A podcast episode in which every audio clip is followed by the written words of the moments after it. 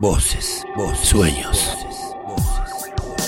Libertad, libertad, libertades, libertades, libertades. Radio, radio, radio, oculta, oculta, Radio Oculta.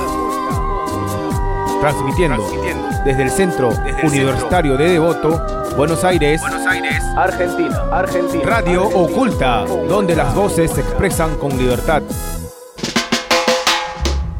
Buenos días, buenas noches, queridos oyentes. Estamos otra vez acá en Radio Oculta, en directo desde la tribu. Decime, por favor, el día de la tribu, Coquito. 88.7, acá estamos con todos los compañeros y bueno, hoy vamos a debatir de eh, distintos temas eh, con respecto a las mujeres que se encuentran en el contexto de encierro y estamos esperando un invitado especial que tenemos que nos va a contar una experiencia de vida eh, dentro de- del contexto también de encierro, donde también él eh, creó distintos talleres culturales dentro de los penales y bueno, eh, los dejo muchachos. Bueno, gracias, Coquito. Bueno, también queremos recordarle a nuestros oyentes que a través de Radio La Caterva también, 97.3, y en Radio Utopía, online, la pueden escuchar también, ¿no? Anoche escuchamos nosotros el programa acá y bueno, estamos muy contentos, muy agradecidos. Un abrazo a Claudia Cesaroni y a los que estuvieron.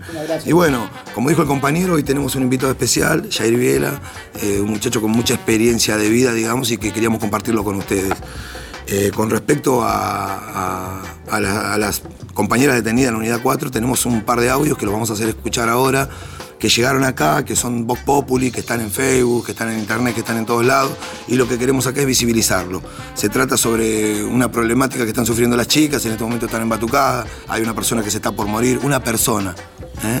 una chica, un chico, una persona, un ser humano. Y bueno, queremos que crear una alerta con respecto a esto porque eh, lo, lo vivimos sufriendo constantemente y este es un lugar para visibilizar esas cosas. Ya lo van a escuchar ustedes y bueno, le mandamos un abrazo grande, bien grande a, a- a todas estas personas, a todas estas compañeras. Le decimos que desde acá estamos siempre con ustedes porque hemos escuchado un par de audios eh, que han llegado a través de distintos compañeros y a través de, de las redes sociales donde evidentemente eh, hay un- una falencia del Estado, un montón de cosas. Bueno, en ese sentido, eh, cuando ustedes escuchen estos audios se van a dar cuenta y bueno, más allá de todo les pido por favor que se interioricen, que busquen en internet, Facebook y que se solidaricen porque son personas que están sufriendo eh, un delito, que es un agravamiento e incluso pueden llegar a perder la vida.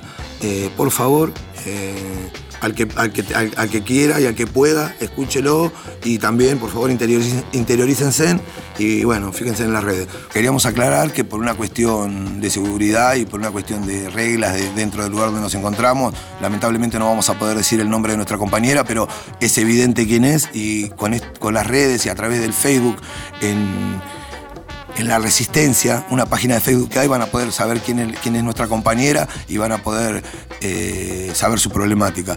Eh, un abrazo a los compañeros y que sepan que el no nombrarlos es una manera de cuidarlos porque cuidamos este programa donde vamos permanentemente este tipo de, de información y estamos permanentemente en esta problemática. Así que un abrazo grande a las chicas y disculpen por no poder nombrarlas acá, pero los oyentes ya saben, ¿eh? Por favor, fíjense en Facebook y apoyemos a esta compañera. Radio Oculta. Bueno, buenas tardes, disculpe la molestia. Eh, yo les iba a comunicar sobre este tema. Eh, una compañera, lo cual esa compañera eh, estuvo en unos buzones, estuvo de jueves para viernes, luego volvió a los buzones de martes a la tarde como para miércoles. Sucede esto a la tarde, no sabemos bien exacto la hora, lo cual porque ellos estaban ocultando los gritos y todas esas cosas que nosotros escuchaban, pero ellos lo tomaban como todo, que estaba todo normal. Después luego las compañeras del 12 firmaron eh, los gritos que habían, que ahora le vamos a pasar el video para que sepan en qué estamos. Estamos, la chica, eh, la diligencia del servicio penitenciario es el siguiente. La, metieron en unos buzones con una característica de diagnóstico diciendo que ella se encontraba alterada, que gritaba que se iba a matar, lo cual acá hay un, un ingreso a una unidad 27, que es un loquero, que fue trasladado para acá. Eh, Luego la dejaron ahí sin importar nada eh, Julie, sin darse cuenta, entre sus nervios y todo lo que gritaba, quiso cazar un cable porque había un, un cable de... No, un cable, ¿cómo es cuando está el aparato? La caja de donde pasa la corriente para todos los pabellones casa ese cable, tenía un encendedor y con la chapita hace, es, esto es el verdadero diagnóstico. La chapita hace que la chupe, la chapita hace que la chupe, entonces al chuparla y la corriente ser tan fuerte hace que el encendedor explote y la tira para atrás. Al tirarla para atrás, el encendedor le explota y le agarro la parte del hombro, de la cara y un poco del brazo eh, lo que la quemadura por fuera no es tanto, sino el tiempo que la dejaron. Desde que ella surgió eso, eh, la dejaron durante entre dos y tres horas y media eh, adentro de la celda cuando ellos ingresaron. Entre que sacan a las demás compañeras que estaban del otro lado, en vez, otra diligencia más, en vez de sacar a Juliana que se encontraba con fuego adentro de la celda, prefirieron sacar a los demás porque para ella eran un estorbo, Juli. Ya eras demasiado eh, eh, diagnóstico de, nada. Aparte había una orden de que tenían que llevarla a un pabellón de conducta, lo cual tampoco respetaron porque ella tiene un juzgado de provincia. Eh, en, este, en este momento está en un estado crítico. Seguramente ahora cuando tengamos, tengas puesto, te pongamos en el WhatsApp, eh, si usted accede, eh, lo ponemos en el WhatsApp para que más o menos no vaya sabiendo. Están con nosotros, mañana hay una marcha de Ni Una Menos, de Derechos Humanos, de Ni Yo No Fui, de mm, Abuela de Plaza de Mayos, eh, comisión de tortura y comisión de cárceles. Hay una denuncia de afuera hacia el servicio penitenciario porque en un buzón se supone que si uno lo mandan a un buzón es porque no está bien en sus cabales y está, tiene que ir sancionado. Está perfecto eso. Ahora, eh, mandarnos un buzón para que perdamos nuestra vida me parece totalmente injusto.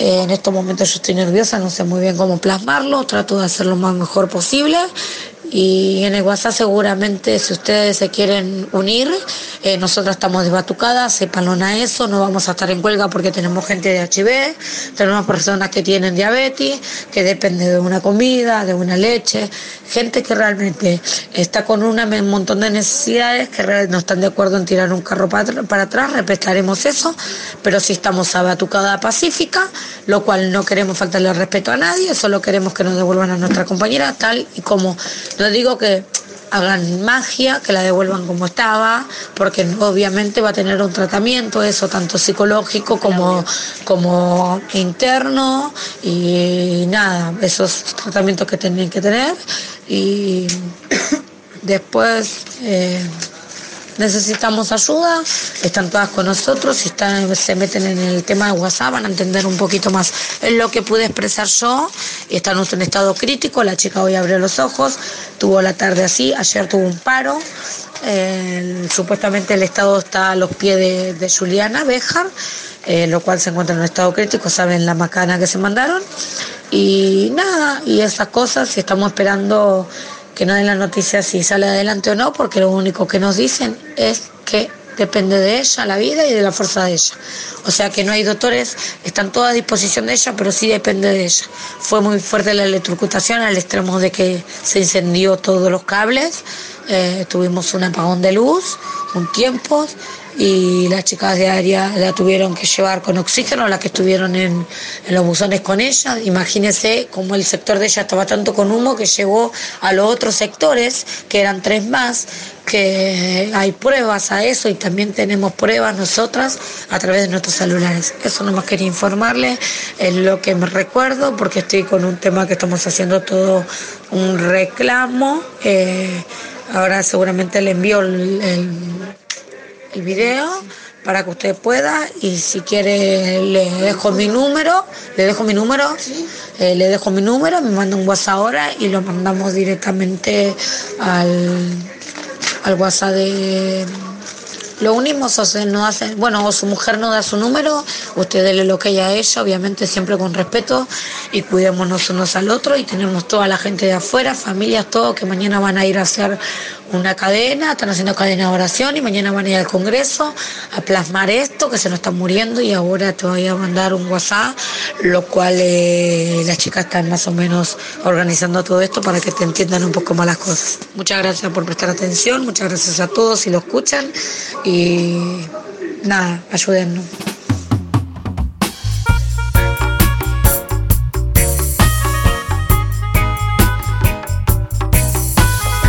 Queridos compañeros, creo que nos solidarizamos nuevamente con las chicas, terminamos de escuchar este audio y bueno, eh, creo que está de malas palabras.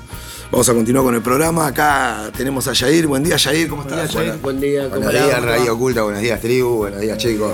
Eh, Ante todo, gracias. No, gracias a vos, gracias a vos. Te comento que estos son todos compañeros nuestros, que vos a un par ya los conocés. Sí, sí. Y bueno, eh, ahora después de presentar a Yair, vamos a escucharlo y bueno, queríamos escuchar tu experiencia de vida, queremos que la gente que, nos escucha en este programa sepa otra faceta de estos lugares y conozca a otra persona para, simplemente para valorizar todo esto y para ver, es parte de lo que hacemos nosotros acá también todos los días, tratar de salir adelante. Bueno, te agradezco tu presencia acá y bueno, quería eh, después te haremos algunas preguntitas. Por ahora lo que queríamos era que vos nos comentés y hables con, con nuestros oyentes también y les comentés eh, un poquito de tu vida, de- de quién sos vos y, de tus pasos por, estos lugares y por los lugares externos donde pudiste, digamos, cambiar tu vida. Visibilizar más que nada, más que cambiar. de vida. Eh, bueno, mi nombre es Jair Viela, tengo 35 años y 11 de los cuales los, viví en contexto de encierro, eh, en todo tipo, ¿no? Desde institutos hasta jóvenes adultos y de ahí a, a todos lados, hacia todos lados. Eh, hace unos años atrás, en el año 99, en Marcos Paz, eh, jóvenes adultos era, era complicado porque no llegabas a estar ni en una cárcel ni en un instituto y el verdugueo era Bueno, la gente no que había menores en ese, en ese momento. Sí, ¿no? sí, sí. Ahí está. Un sector de menores. En la cárcel de menores, unidad 24. Y, donde El régimen no era el mejor tampoco. no, era un régimen complicado, era un régimen eh, bastante estricto y cerrado a, todo espacio cultural. Eh, bueno, en principio a mí lo que me fue cambiando un poco la bocha fue estar en un salón de visita y encontrar al hijo de un amigo diciéndole al padre que, él iba a ser delincuente como, como el padre. O sea, yo voy a ser chorro como vos, papá. Así, el nene tenía siete años, seis años como mi hija. Eh, a mí me, me dolió pensar que mi hija podía pasar por todos los contextos y todas las situaciones en las que yo pasaba, por las requisas, por, por, por, bueno, por, por todo lo, lo- que sucede eh, en esta cosa de, de- de- chorear, ¿no? Eh, y decidí no, no declararme más, yo soy chorro, eh, como, como bandera. Y empecé a decir que era artista y a pintar cuadros. Siempre pinté, escribí, pero empecé a decirlo de forma seria. Yo soy artista. De hecho, hoy, eh, cuando te preguntan para hacer DNI y de qué trabajás, soy artista. En todo lo que soy artista plástico. Desde entonces que lo soy. Eh, con la misma, quizás, efusividad que antes decidí hacer otra cosa, ¿no? Entonces, tratar de transformar el tema de, de quién soy se puede hacer todos los días. Para mí fue un día para otro. Fue, me cayó una ficha que no, no quería que, que viva eh, mis descendencias, lo, mismo que yo, que fue mucha situación de calle, mucho verdugueo, mucho golpe, frío, eh, miseria, ¿no? Que, me dolía. Y arrancamos con una radio, así como ustedes, que eso es lo que me trajo hoy, volver a, entrar a, a una unidad penitenciaria, eh, el verlos a ustedes haciendo esta radio, me pareció, eh, hablaba con mi compañera de vida, Bárbara Anelotti, una artista bárbara que ha trabajado en teatro por inserción, con, con Lito Cruz en su momento haciendo escenografías. Sí, lo conocí a Lito Cruz. Eh, sí, yo no he tenido una buena Tuve experiencia gusto. con Lito Cruz, pero eh, sé que lo que hacen sirve.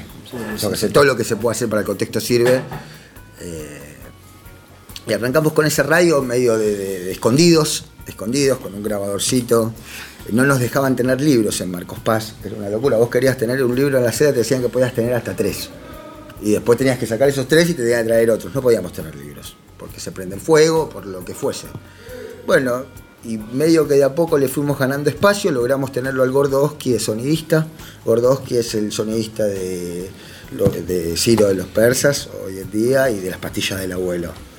Eh, bueno, empezamos a, a proponerles que vengan estos, estos músicos a, la radio.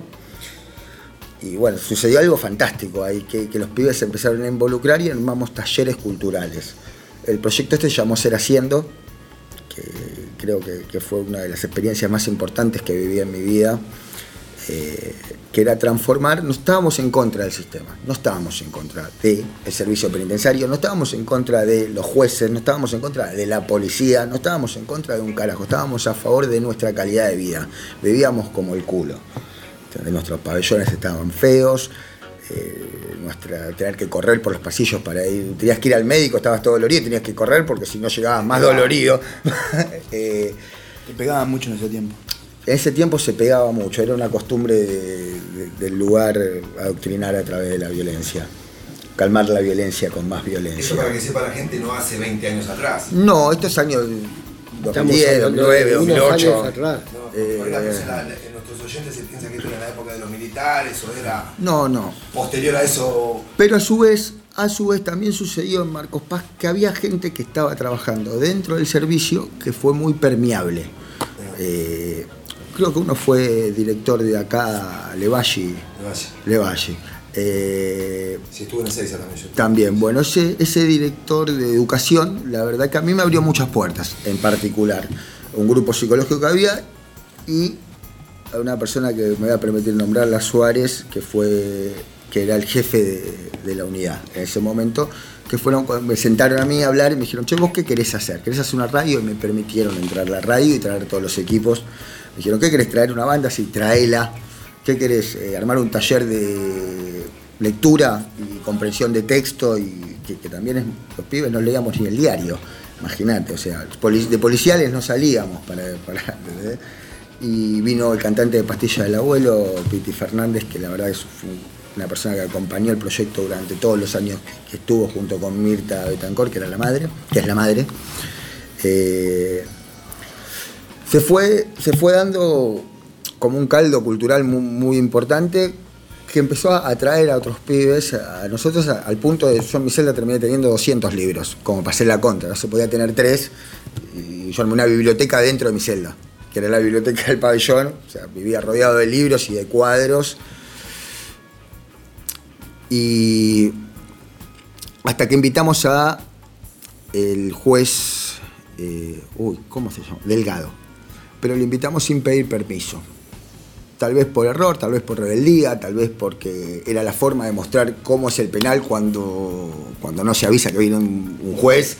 Entonces, ese día, se- o sea, llegó un día que se comía lo mismo que se come siempre, que no había una comida particular. Que no se podía la mugre. Esperaron a un juez de sorpresa que no sabía que Claro. venía y que si ese juez se iba a encontrar con la realidad de lo que era la de cárcel. lo que O sea, sucedía en ese penal. Van a poder tirar la mugre bajo la alfombra No. como hacen- generalmente No, nos costó la radio.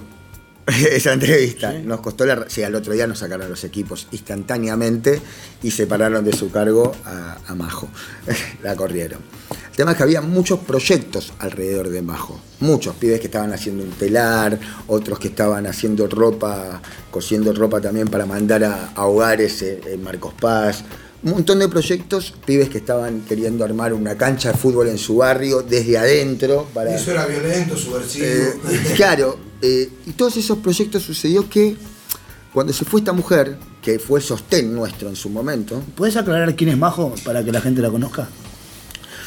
eh, mira, no, Majo en realidad eh, es Majo como pudo haber sido cualquiera, Ah, eh, bueno. pero, pero ¿por qué ella no quiere? Porque ella también eh, le, le dolió mucho, ella estaba, la vi hace poco, poco tiempo, por suerte me la crucé en un subte de pedo y la abracé, le agradecí, porque, Porque se, gracias nota, a... se nota que hizo cosas buenas por los chicos. Uf, un montón, pero la corrieron como un perro. Así, la sacaron así, la volaron. Un abrazo, un abrazo Un abrazo grande para Majo. Gigante, Majo, te, te quiero un montonazo. Eh, sí, o sea, se jugó su puesto. Y lo perdió, o sea, se lo jugó, pero... Pero lo jugó, eh, se lo jugó con una causa buena. Sí, sí, sí, sí. No es que se lo jugó por algo malo, se lo jugó por una causa Por buena lo que ella creía, creo, y por, buenas y por para... lo que los pibes demostramos, como ustedes están demostrando hoy, que vale la pena. ¿Entendés? Jugárnosla y poner nuestra voz y decir las cosas como son, más allá de cualquier represalia o cualquier cosa que suceda, eh, salvo que, que lo que salvo que creamos que lo que suceda pueda llegar a perjudicarlos a ustedes. Entonces, eh, ¿qué pasó? Los pibes se bajaron de todo. Y yo quedé bastante mal con eso porque decía, la puta madre, ¿cómo? Si no está esta mujer que ya no podemos hacer más nada. Ya fue. Y no, ¿y quién va a cambiar esto? Los jueces no lo van a cambiar, la policía no lo va a cambiar, los abogados están para otra cosa. Eh, y somos nosotros. Y arrancó a ser haciendo. Que eh, el archienemigo es hacer diciendo, ¿viste? Hay muchos que, dicen, dicen, dicen, no hacen un carajo. Y de a poco fuimos ganándole terreno. A mí me llega el tiempo de la libertad, año 2010. eh, y con Luis Sanjurjo eh, armamos lo que fue la revista Elba. Él ya venía con un tallercito en la cárcel de mujeres en la 31, arma su primera revista, se junta conmigo y potenciamos eso en conjunto al Centro Cultural de la Cooperación. Hoy sigue trabajando eso. Hoy sigue funcionando con un montón de talleres. No sé qué talleres específicos tendrán hoy, pero en su momento teníamos taller de percusión, de lectura, de radio, eh, de música, o sea, Hasta creo que había Jair eh, Nacer Haciendo, habían, habían abogados que ejecutaban la 24660. Tal también, cual, sí, bueno, ¿no? estudiamos también eso, nos hemos dedicado, porque haciendo todos menores y pibes, también en realidad que la No cabeza. sabes nada no sabes ley. nada. Y, y de hecho fuimos los dos primeros eh, junto con el gringo Sofía, eh, finado. eh, fuimos los dos primeros universitarios de la unidad 24 y vinimos a rendir a este lugar. Para mí fue fuertísimo entrar ahora acá. porque Un me- joven adulto. Claro, vinimos a rendir acá, eh, No pasa. sociedad y Estado, claro, no, no había. Y, y empezar a, a darle protagonismo a la cultura y a escribir y a, crear, también nos empezó a abrir un montón de puertas. El tema es que el servicio penitenciario no se dio cuenta que eso sucedía hasta que ya, ya habíamos metido 20 bandas de música, ya prácticamente, ya no se corría, habíamos lo- se logró ganar, ganar espacios. Nos empieza a apoyar el Centro Cultural de la Cooperación, eh, a mí me dan eh, un puesto, por decir de alguna forma, porque un sueldo no, pero me dan un puesto para poder trabajar bajo ese sello eh, en el Centro Cultural, que es Políticas Culturales en Contexto de Encierro, hoy sigue funcionando. Y desde ahí nos comunicamos con Lidia Pérez, eh, la cooperativa Cabrones. eh, desde el cooperativismo se- empezamos a notar que habían determinadas cosas raras en lo que es una ley de cooperativismo, que no es una ley penal, es eh, una ley laboral, una, una forma de que, de que las personas que, que no entramos eh, en, eh, en la manera formal del laburo o sea, o- o del sistema, tengamos una posibilidad. Y no solo las que estamos acá, sino en, en- en un montón de otros ámbitos. Gente humilde. Sí, gente que pierde su trabajo porque las Gente fábricas se se, van a la mierda también. total. Sí, también gente que, que trabajó toda su vida como los metaleros en el IMPA, eh, los metalúrgicos, perdón. Claro, perdieron su trabajo o los estafaron porque se le fueron con Los todo y de repente dijeron, listo, nos quedamos nosotros Con con... todo lo que se hizo, hizo Charmacri en Claro. esta época, poner con su política de Sí, Estado también. ¿no? sí, Macri y un montón de otros en el tiempo, en el tiempo, porque la realidad es que eh, nadie fue totalmente bueno y, y estos son totalmente malos, o sea que es terrible. Eh, y empezamos a notar, poner el artículo 62 y 62 decía que una persona que estuvo detenido cuando quiero formar mi primer cooperativa, llamó Señales, se llama Señales, sigue existiendo, era una cooperativa de, eh, nosotros hacíamos logística, logística para llevar cosas y demás. Y no podía yo ser parte de la comisión directiva. Entonces ¿Por éramos qué motivo? porque había estado detenido y éramos tres. Con la ley de cooperativa Claro, que éramos tres, tres personas que salimos a estar detenidas con tres personas que estaban afuera. Eh, entonces, no podíamos porque la ley no lo permitía durante 10 años. Era una doble condena, o sea, más allá de lo que yo haya pagado, haya firmado, eh, haya logrado académicamente también y demás, crecer. No te eh, daban la oportunidad no me- de- no nos daban, no nos daban la no nos daban la oportunidad de poder manejar nuestra, nuestro propio emprendimiento. O sea, eh, bueno, gracias a Lidia Pérez y a un montón de cooperativas que, que- que logramos juntarnos, hacer un pedido con una diputada de Tucumán. Eh, llevamos la- el proyecto al Congreso y se logró visibilizar y también entender qué queríamos hacer con esto, porque la idea nuestra, hay muchas personas que estamos atados cuando estamos detenidos al ENCOPE, ente cooperador del servicio penitenciario, ¿no? Eh, y el ente cooperador, si bien nos brinda laburo un montón, o nos brindaba laburo un montón, o les brinda laburo un montón, eh, Un tema para hablar ese también. sucede, sucede que también hay muchas cosas, somos jornaleros para ellos. Somos jornaleros para ellos, que esa palabra jornalero es muy fea. Eh, Sí, somos jornaleros, vivimos del jornal diario, entonces no tienen que pagar un montón de cosas que deberían, no nos pueden bajar las horas, si nos bajan las horas nos bajan el sueldo, eh, no, no, no creen que, como si no estuviéramos en relación de dependencia, ¿viste? Y por ahí Que todo lo contrario, el jornalero es todo lo contrario a lo que dice la ley laboral. Es que en realidad no, sería legal para En mí. realidad, eh, nosotros no somos jornaleros. A nosotros nos pagan por mes, o sea que nosotros cobramos el mínimo vital y móvil. ¿Puedo aclarar algo en este temita? A lo Sí. Un segundo. Sí, por favor. Es un tema que nos interesa hoy actualmente. Eh, el tema laboral por ahí está trillado afuera o está muy comentado y lo vemos en los medios, en todos lados, donde se, se, se desvirtúa el trabajo de la, de la persona que está detenida. Si bien este lugar es de reinserción, el trabajo es algo básico. Eh, para las personas que escuchan y dicen, no, al preso le pagan por no hacer nada, el preso hace. Yo, nosotros tenemos compañeros acá y actualmente tengo- acá está sentado un compañero que acaba de hablar con ustedes y el compañero tiene un pantalón blanco, se levanta a las 4 de la mañana, va, hace pan para 2.000 personas y a las 9 de la mañana, como, como, como, como, vi- como fue a trabajar, no se baña a bañar y viene acá y hace una radio para poder reinsentarse, para encontrar caminos para seguir adelante. Entonces, una persona que trabaja, así esté detenido o no esté detenido, tiene que tener el dinero que se ganó laburando, así sea para ayudar a la familia, así sea para lo que sea. Y yo creo que es una lógica y es contradictorio decir que el preso no tiene que cobrar, que el preso... eh, el Como que preso- le tiene que pagar el a la preso, sociedad la que- señora está cobrando el sueldo vital y móvil.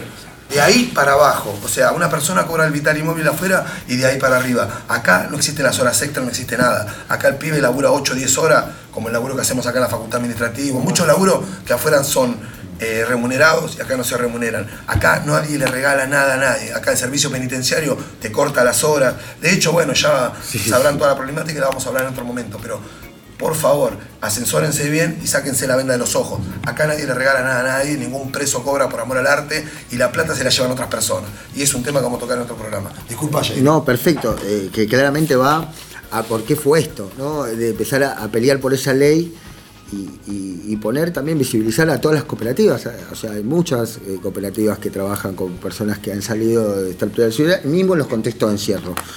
Eh, lo vuelvo a repetir como cabrones, que es una, una experiencia. Nosotros teníamos una experiencia cultural, ellos tenían una experiencia eh, más industrial y, y de trabajo para las personas que salen. Tienen, tienen, y la verdad que yo los admiro mucho.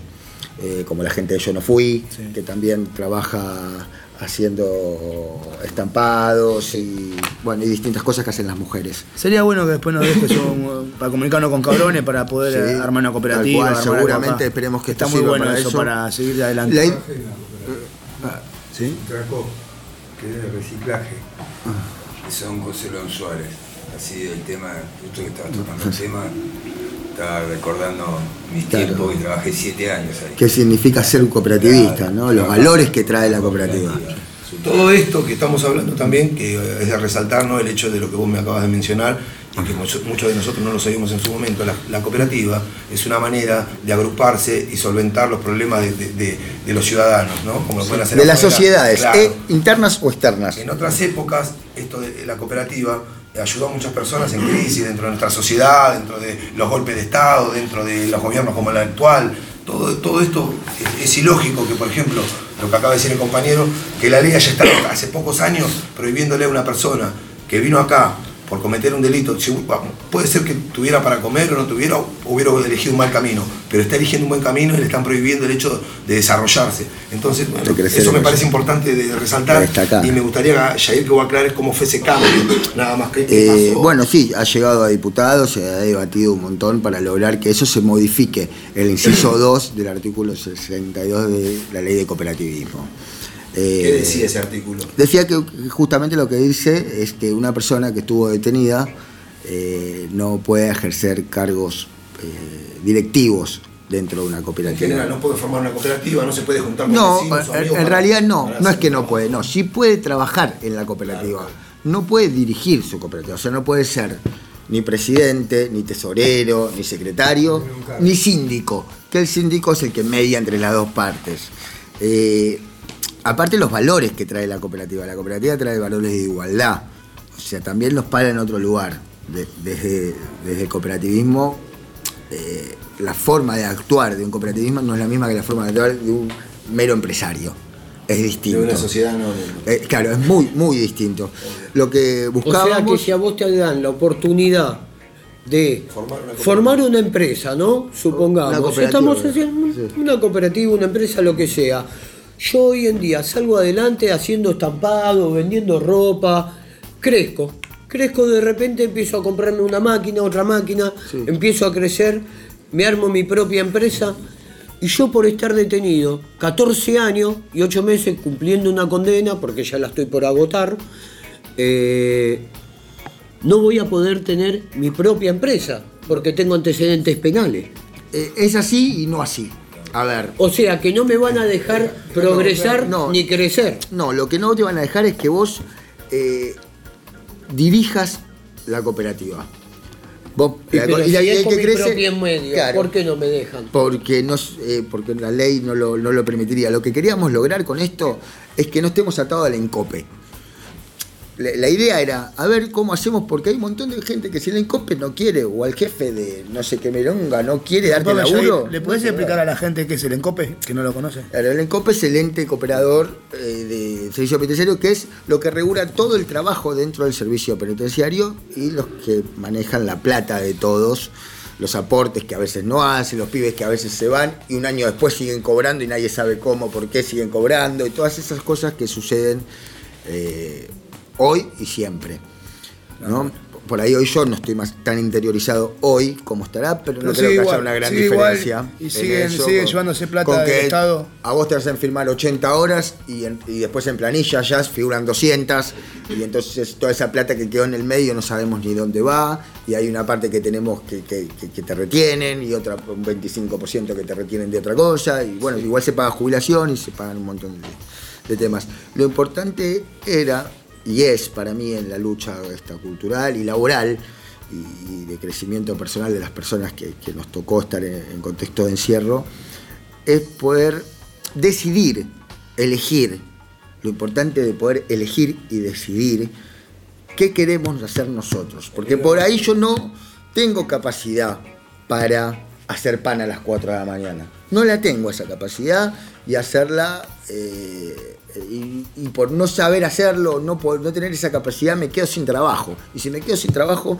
me quedo sin comer. Y si me quedo sin poder mandarle eh, para un paquete de pañales a, a- a mi hijo, que, que tiene hijos, o, o- o una plata para el alquiler para el que tiene la familia afuera, que todos, y si hay crisis afuera, acá adentro. O no vuelve- ver a tus hijos porque no Claro, no puedes ver porque no tenés para. colectivo. Claro, yo tuve visitas en La Pampa, y las visitas de mi compañera las pagaba yo con mi sueldo, le pagaba el viaje, para poder tener visitas una vez por mes. Lo mismo que muchos hacemos con nuestro sueldo acá. Claro. Ahí eso también la gente no lo sabe. Entonces- que compras una tarjeta para hablar con tu familia. Claro. ¿eh? Que mejorás la comida que te dan acá porque por ahí te compras un paquete de fideos. Y claro. Que no te lo dan. Que ayudas a tu familia afuera para que pueda, pueda llevar adelante la vida diaria como, como el gobierno este lo está Y llevando. el que es muy acá en la difícil. universidad, poder comprarse algunos materiales Pero para más allá de todo eso, es la remuneración por el trabajo. No somos esclavos por estar detenidos y tenemos la obligación. La época de picar piedra, yo creo que ya pasó, ¿no? Encierra Sí, sí, sí, sí, sí, pasó, pasó, se- ya, ya está, patinato, ya está. Bueno, Jair, Eh, vamos, vamos cerrando este bloque, si querés, Sí. y vamos a continuar con esta charla que está interesantísima. Y bueno, nada, yo te agradezco nuevamente que estés acá. Y bueno, queridos oyentes, eh, vamos a un tema musical y ahora seguimos.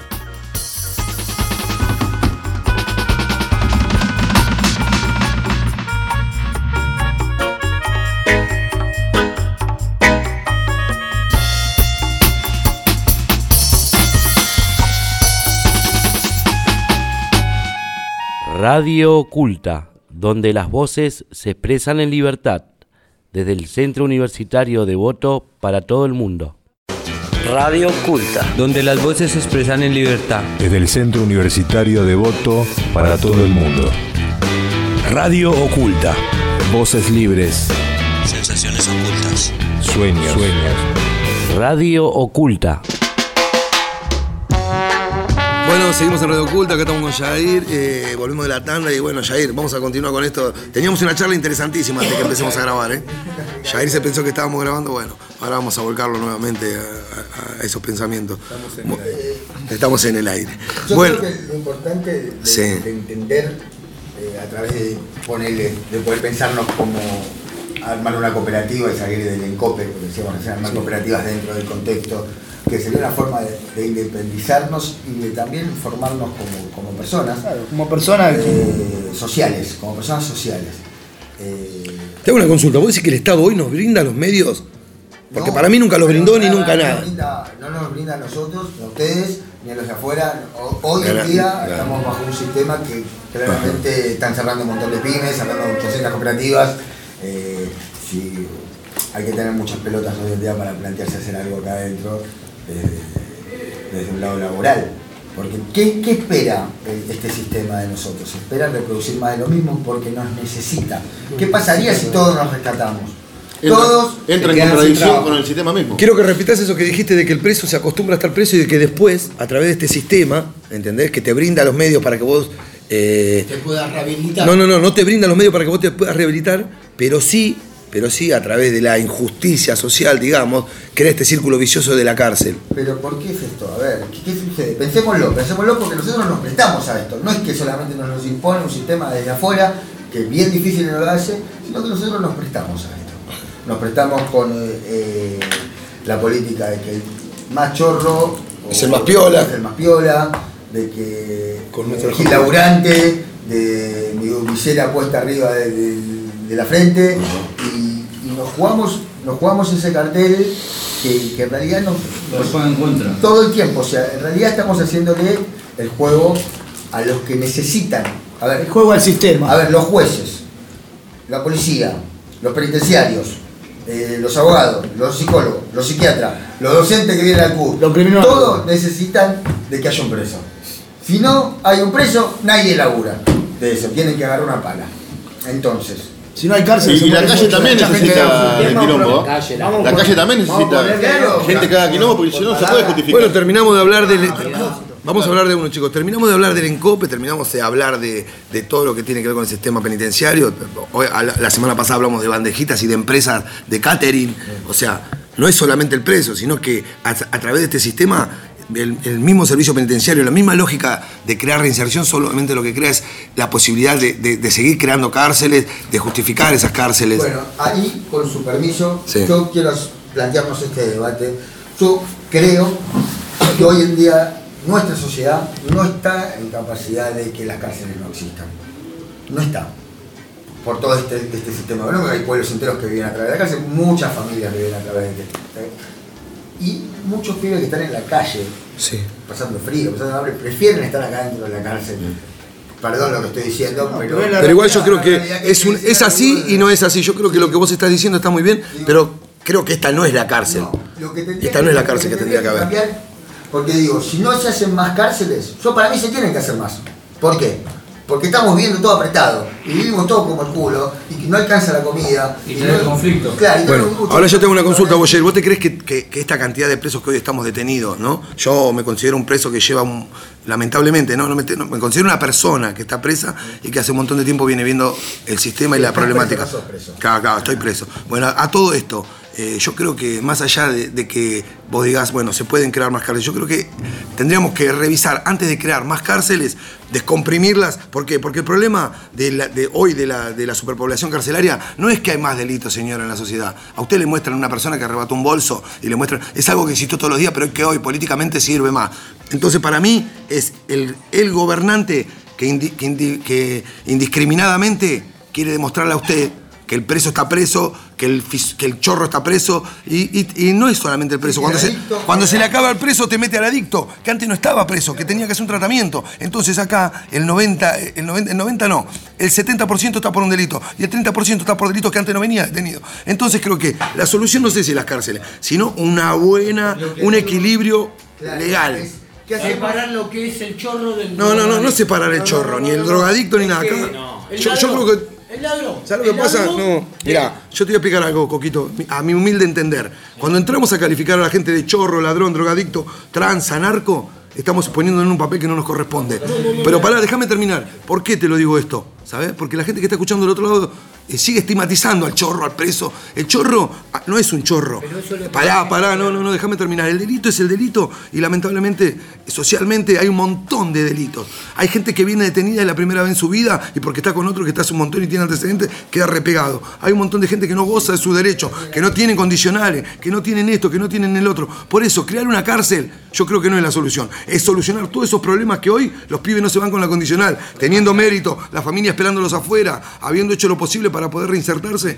Y no, porque la política de Estado le dice que hoy tienen que estar todos presos, por lo menos hasta que pasen las elecciones. Bueno, Entonces, yo eh, tuve una mala eh, expresión. Yo no coincido. dije, sino yo a lo que me quería referir es de que, a ver, yo dije la palabra chorro, yo también soy un preso más, como vos, que llevamos muchísimos años. si vos fueras un chorro, te serías toda la vida un chorro. Vos sos una persona que cometió un delito. ¿Entendés? Eh, No existe el chorro. Eh, a lo que yo quería ir era que, está bien, hay personas que delinquen para la droga. Hay otra gente que delinque para otras cosas, ¿no? Yo me refiero a los pibes que tienen problemas con la droga, que van a robar por la droga, que están con delitos menores, como vos lo dijiste, una cartera, una billetera, un celular.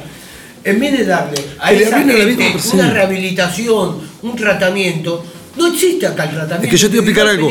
Legalmente, legalmente, ¿sabes por qué? Porque no se hace un estudio. El preso viene preso. El pibe que, el pibe que vos decís, ah, mira, vamos a hacer la corta. La señora, ¿qué le tiene miedo? No le tiene miedo a que vayan dos personas con un, con un, no sé, con un fusil y le robe la casa. Tiene miedo a salir con un celular.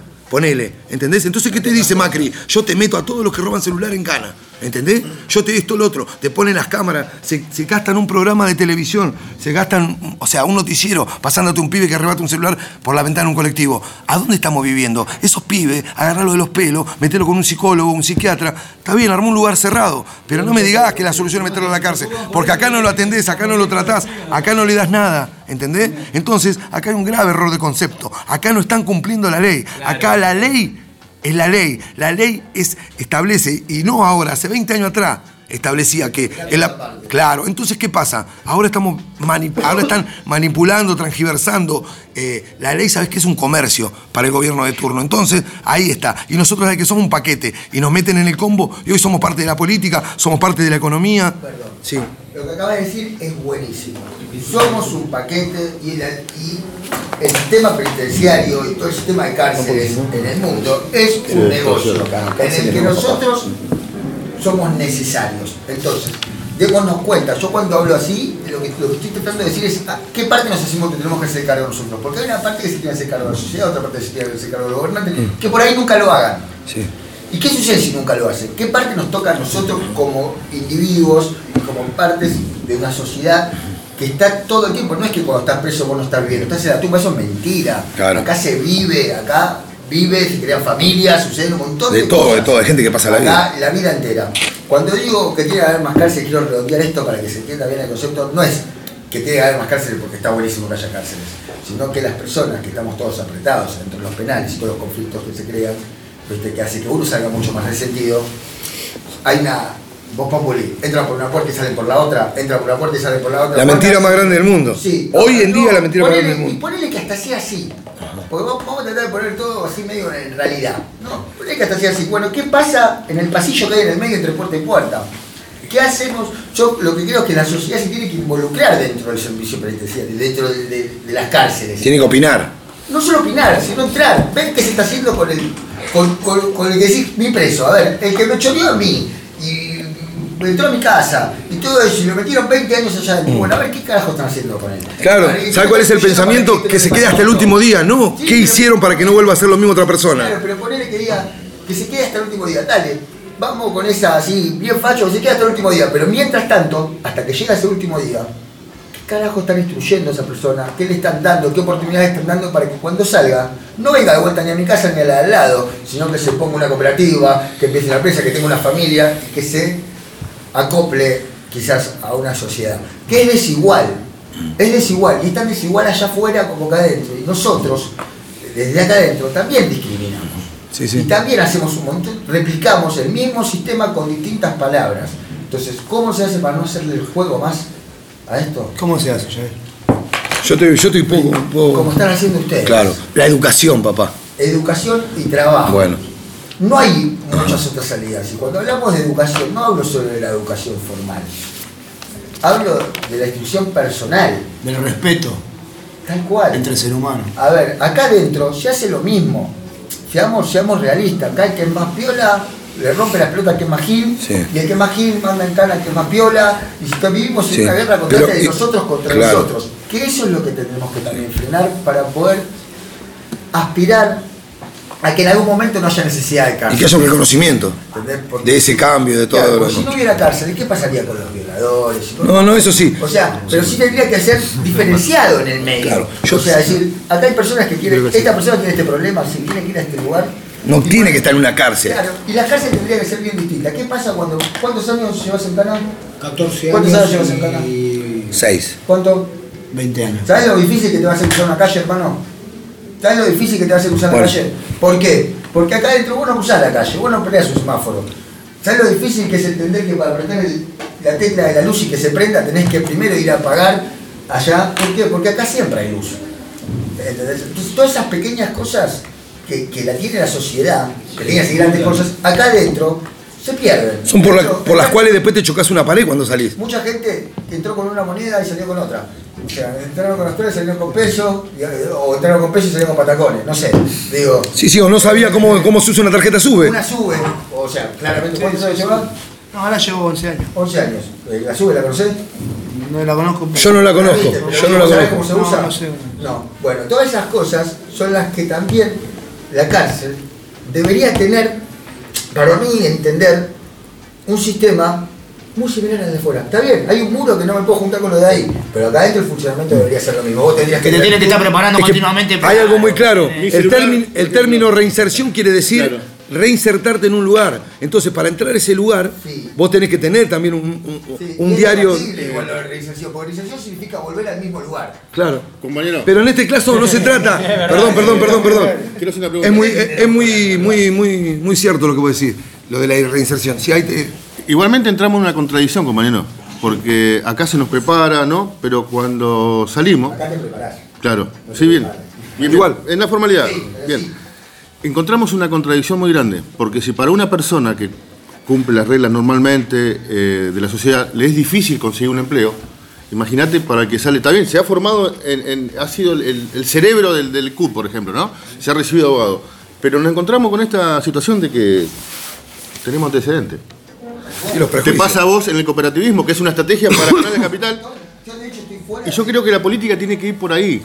Porque estamos integrados cuando tenemos un trabajo formal Sí, y tenemos una familia. Ahí estaríamos integrados completamente. Y ahí entramos en contradicción. Tenemos la mejor cárcel, la excelencia, ¿no? Pero en- siempre vamos a encontrar, como te pasó a vos, para eh, incluirte en una comisión directiva de una cooperativa, que la misma ley ya te está excluyendo. Hecho, Así que ahí entra en contradicción el sistema. jamás. Claro.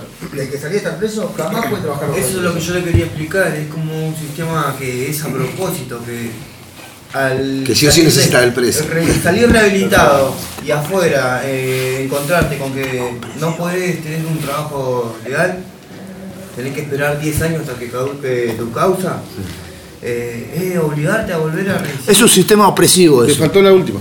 Un sistema opresivo. ¿Cuál sería la solución, vos que tenés experiencia, a esta problemática, ¿no? a esta Yo realidad? no, no sé cuál sería la solución. Porque si la supiera, claramente estaríamos. En otros países, Vamos a hablar de a uno, chicos. en otros países, en Europa, ponele, y en Uruguay creo que se había ganado en la de allá, que los jueces te eh, instruyen en la cárcel, te preparan y afuera te dan un lugar a donde vos tenés que ir a vivir ahí, alquilar, pagar con tu sueldo que te van a dar tu trabajo, con ese trabajo... Muy lejos de la Argentina. Sí. Pero A ver. es Yo puedo hacer una. Pero es una realidad. Yo quiero hacer un comentario con respecto a Es esto. una realidad. Esa gente Porque yo creo que acá Es vamos. Yo, yo voy a apoyar. bueno Que se implemente acá en la Argentina. Ojalá, ojalá algún día. nada en el sistema. Si escucha algún, algún legislador. Bueno, perdón, yo sé que no escuchan la radio, están todo el día mirando Netflix. Una consulta. Esto, esto, esto es así. Yo creo que lo que le dicen mis compañeros está totalmente.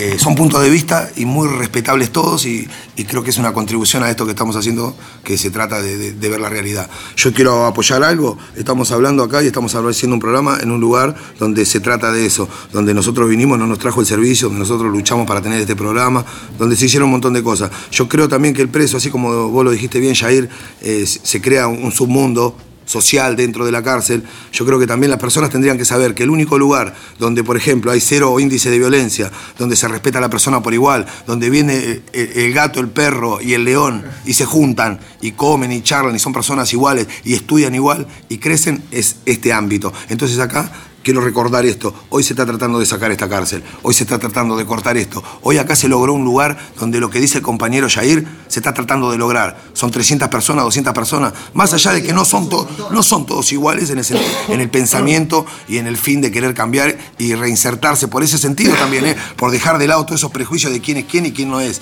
O que la sociedad está en contra o que el político es una mierda. Acá lo que tratamos en el CUE es que cada uno individualmente vuelva a ser una persona sociable para su familia, para ustedes, para todos. Entonces es ilógico y nuevamente nombro esto y lo digo y me meto en esta charla con algo que no tiene nada que ver porque lo voy a decir hasta el último día que esté acá en Devoto. Esto no se tiene que mover de acá, esto no se tiene que ir. Acá tienen que darse cuenta la sociedad de que le están haciendo un mal a ustedes. ¿Por qué? Porque crea más delitos, como lo crea la corrupción de la cárcel, como lo crea el servicio penitenciario. Parte de la sociedad. A ver, De- ¿cómo lo explicas? Devoto es un ejemplo. Perdón. Perdón, no, no, quiero en realidad ayornarme a lo que decís desde el punto de que este, esta universidad es la primera universidad en Latinoamérica dentro de una cárcel, o sea, no es poca cosa que haya una universidad dentro de una cárcel, que es verdad, donde acá se juntan todos, todos, acá no hay diferencia de raza, sexo o social, Claro. ¿no? Entonces, eh, Y el más, el más piola de todos los, perdón, eh, de todos los piolas de acá de la cárcel, se sienta y charla con el muchacho y hablan de lo mismo y de par en par. ¿Y sabes qué está dejando de lado esa persona? Eso que por ahí consideró algo, algo, algo, algo moral. No, no, no, no, no. Ese, o sea, está cambiando, señora, está cambiando y está dándose cuenta que la felicidad por ahí no pasa por un montón de cosas que lo trajo acá adentro. Entonces, eh, un día eh, yo tuve una llamada por teléfono la semana pasada, ¿no? Yo tengo una hija de seis años. Y mi hija me dijo a mí, eh, papá, no, hablamos de un montón de temas, ¿no? Lo traigo a colación porque es algo muy importante para mí. Eh, me dijo, ¿sabes qué, papá? Yo sé que vos entendiste, me dice. ¿Sabes qué entendiste? Que estuviste un- uno, un poquito tiempo con nosotros y fuimos re felices. Y que llevas un montón de tiempo ahí adentro. ¿Entendés? Y que cuando vos vengas, yo voy a ser grande y no me voy a preocupar porque vos me levantés en el aire y me digas te amo. Eh, perdón. Bien, bien, Cristian. Vamos.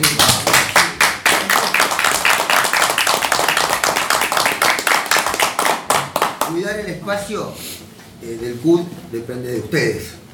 Ahora, que el CUD siga insistiendo, se siga replicando en todas las cárceles que tendría que estar, como y como Paz, y como cada cárcel tendría que tener su universidad, que es sumamente necesario, de eso se tiene que preocupar la sociedad, los que estamos afuera.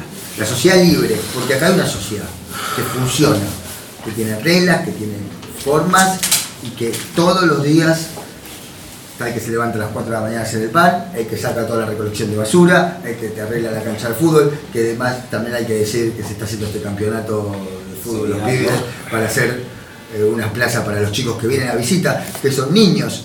No sin ir más lejos, acá todos los que vienen al Q, que son trabajadores, y me incluyo, y los que venimos a las distintas coordinaciones, somos casi 100 chicos, un poco más tal vez. Y todos ellos, señora, señor, están cobrando un sueldo de faginero, de limpieza, y realizan trabajos administrativos que afuera tienen otra remuneración. Y todos los días dirigen prácticamente y, administrativamente una facultad, un centro universitario, sin depender de nadie, con autogestionándose.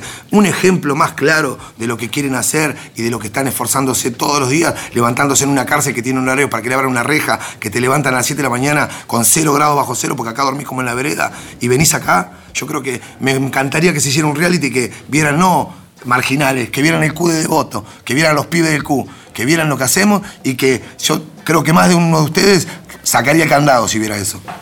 Y bueno, eso, invitar a la sociedad que, que las oportunidades que haya se acerquen, porque cuando la sociedad se acerca, también muchos, eh, ¿cómo sería? Muchos penitenciarios de alto rango, eh, políticos y demás, eh, también Se van a acercar. se van a acercar.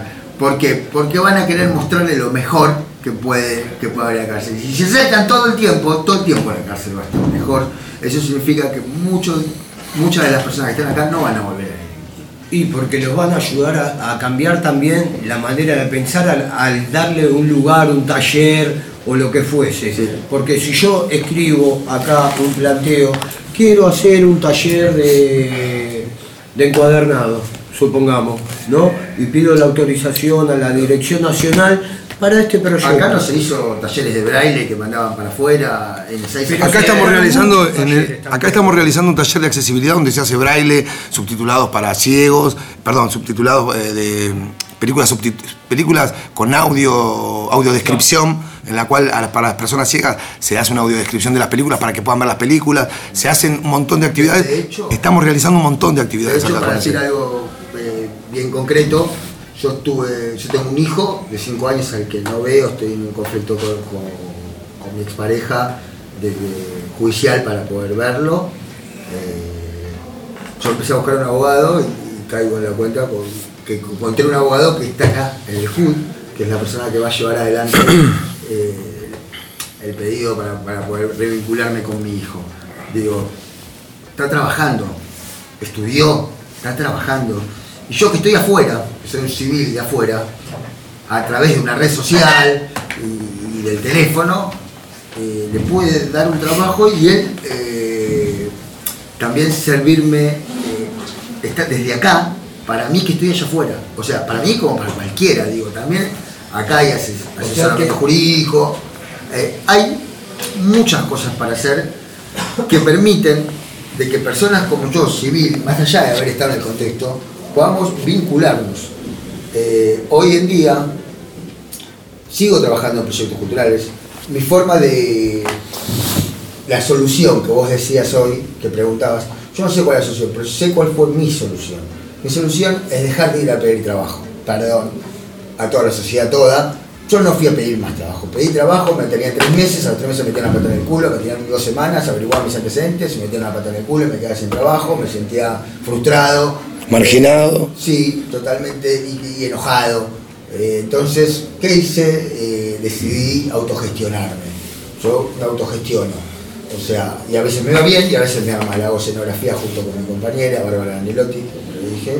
Hacemos escenografías, hacemos arte, porque es lo que yo me dedico. Pero también está el que aprendió. Yo aprendí carpintería acá. en- ¿Quién te brinda todo ese trabajo? ¿Querés nombrar a las personas que hoy te apoyan o que te brindan algún tipo de trabajo de vez en cuando? Eh, sí, hay bastantes, eh, por suerte.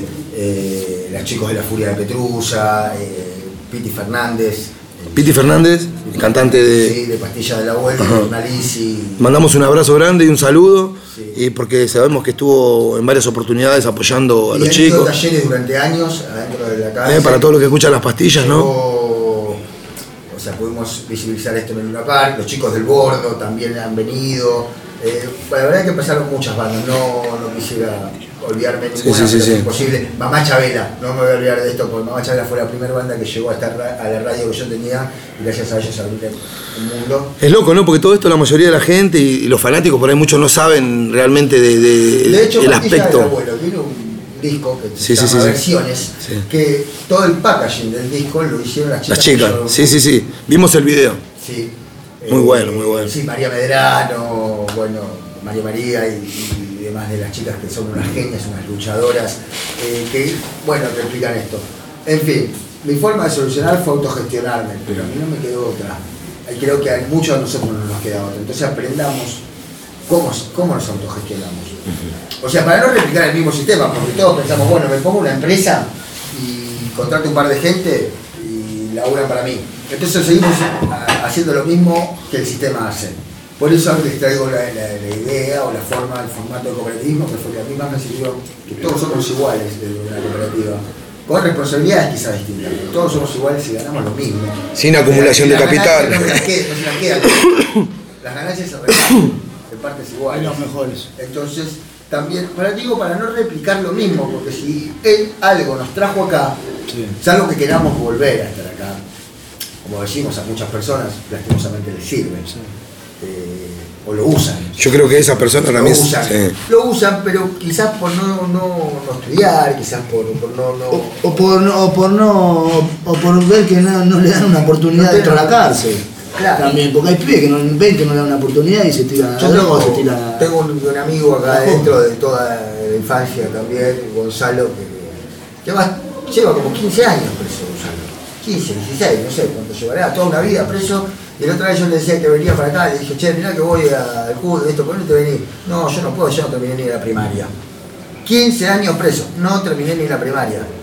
¿Entendés? Y digo, ah, y bueno, boludo, ponete las pilas. Sí, yo qué sé, a mí me cambian de, cuando empiezo a estudiar, me cambian de penal y me cortan el Sí, colegio. pero, discúlpame, ¿Puedo Yair, comentar algo? pero ahí, ahí depende de uno. Yo terminé la primaria preso, terminé la primaria preso, eh, eh, terminé Sí. el secundario preso, estoy en la facultad y estoy eh, para seguir la carrera de abogacía. Pero vos supiste, vos supiste cuidar eso, no solo cuidar, vos supiste pelear por eso. Pero- Pero cuando te querían correr, vos peleabas. Es Este que que yo peleé por eso para el día de Bueno. de mañana, que me faltan 40 días para recuperar mi libertad, mi hijo no pase por todo lo que yo pasé. Al contrario, que mi hijo el día de mañana sea alguien, no que eh, recurra a meter la mano o que tome un camino equivocado, que vea que la sociedad es así, que hay que trabajar, hay que estudiar, que hay reglas en la vida y en la sociedad. Que mi hijo aprenda eso, que se lo tengo que enseñar yo. No sé si dentro de mi conocimiento, Claro, yo te, ah, quiero hacer una reflexión también y vamos cerrando, chicos, porque no nos van a dar los horarios. Yo, esto da para mucho más y bueno, esto- todo- en muchos programas nos pasa esto. Yo creo que, bueno, lo que dicen los compañeros está perfecto, ¿no? Y Coquito, eh, todos esperamos eso también, ¿no? Estamos acá por eso, queremos cambiar. Pero también quiero hacer cargo al, al- al- sistema, no digamos servicio ni nada, al sistema este que lamentablemente, como dice el compañero también, a pesar de que uno no siempre tiene por qué tener la voluntad de cambiar, porque lamentablemente hay que ser, vamos a ser realistas, usted, usted señor legislador, usted señor juez, cumple la ley, nos mete en cana, y a esas personas que por ahí no tienen conciencia, si vos metes en cana a un pibe que está todo el día tirado en la vereda robando un celular o, vive en la intemperie, no le podés explicar acá adentro a trompadas o dejándolo tirado en un rincón que tiene que ir a estudiar. Acá tiene que haber otra cosa, acá tiene que cambiar esto, acá tiene que haber el lugar para la gente tiene que haber un lugar exacto para cada uno de los problemas que tiene la, sociedad. El, el- espacio sobra. El dinero se lo están llevando todo. O sea, lleven a los chicos que tienen problemas con droga a donde se tienen que curar, a donde van a agarrar las ganas de estudiar, a donde se les va a salir. Claro, no lo dejen acá adentro para que lo único, para que lo único que aprendan es cómo juntar más plata para seguir delinquiendo. Bueno. Lamentablemente eh, tenemos que cerrar esto, chicos. Eh, no- nos, estamos, nos estamos yendo de horario y bueno, nos encantaría seguir hablando. Yo, Jair. No, yo te agradezco en el alma. No sé si vos querés mandar saludo a alguien antes que cerremos esto. Rapidito. Bueno, bueno. Sigan apoyando a este hombre. Bueno, gracias.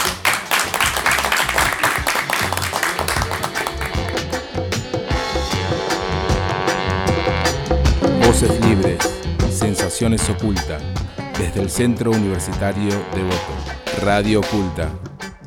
Bueno, estamos despidiendo acá ya con los chicos, terminamos de charlar una cosita. Escuchen ese programa que viene porque tenemos otro programa interesantísimo con temas de actualidad con una profesional que va a venir a hablar de un tema puntual, así que los esperamos, no se olviden, Radio Oculta en Radio La Tribu 88.7 y en la 97.3 también la caterva, chicos. Y en Radio Utopía por internet. Bueno, profe, muchísimas gracias por estar acá usted también. Ah, y le queremos mandar un saludo bien grande, por favor, si podés no no, no, nombrala vos, por favor. Valeria. A Valeria, Valeria, un abrazo bien grande de parte de todos los chicos de la radio y muchísimas gracias porque Valeria, se los voy a decir ahora antes que terminemos, es la, la- la persona, la señora que nos hace todos los gráficos en Facebook, ustedes ven, en, en el Facebook de Radio, de radio Oculta, es la, es la que nos, no- no- nos, va a, nos va a hacer, gracias a Dios, ahora unos panfletos para que podamos promocionar esto. Muchísimas gracias, Valeria. Un saludo de parte de todos los Un saludo de parte de todos los chicos. Y bueno, yo por último también quería dar mi saludo, agradecerte a vos, Jair, por siempre acompañarme. Coquito ese. eh, siempre dentro de la cárcel, me acompañaste toda la vida y la verdad que te quiero mucho. Saliste adelante, te felicito. Un ejemplo. Sos un ejemplo. Traela, y sos traela. un ejemplo para un montón de pibes que estamos acá adentro. Y para los que están afuera también, ¿eh? que escuchen, los que escucharon afuera, esto también. Obvio. Si quería decir algo vos, Jair, antes que nos despidamos. Y le Sí, voy a dejar un saludo en especial a vos, mi vida, Sol, que te amo. Esperame, mi amor, con mi hijo, que muy pronto voy a estar con vos. Vamos, Coquito. Vamos, Coco. No quiero dejar de saludar a Luis Sanjurjo y al proyecto Elba, que también eh, Luis Sanjurjo, él tiene una banda que se llama Pléyades, que, que trata de llevar también mucha conciencia a las cárceles, eh, a la gente de Cabrones, a la gente de Yo No Fui. Eh, claramente todo esto lo pueden buscar por redes sociales, son personas que están trabajando en el contexto hace un montón. eh, y que de verdad pueden abrirle los ojos. Muchos docentes, muchos docentes que vienen acá dentro de las cárceles también dejan un montón de información en las redes sociales, eh, docentes en contexto de encierro, y demás, búsquenlo, interiorícense y sepamos que acá dentro hay seres humanos. Así como somos todos muy solidarios en estos días de frío con la gente de afuera y llenamos un estadio de River de, de- cosas, también intentamos que acá adentro, por ahí, traer libros, traer eh, materiales para, poder, para que las personas se instruyan. No es fallarse a sí mismo como sociedad. Ayudar a cambiar su sociedad misma. Claro, porque somos sociedad, todos, todos los hospitales, eh, psiquiátricos, escuelas, eh, Hogares de niños. hogares de niños, o sea, todo es un enramado que nos hace como seres sociales. Bueno, gracias. Un gusto, sí, un gusto. Bueno, yo me despido entonces hasta la semana que viene. Quiero mandarle un beso bien grande a Vela Santina. ¿eh? Un besito, Vela. Bueno, y nos estamos viendo, chicos. Gracias, gracias. Radio Oculta.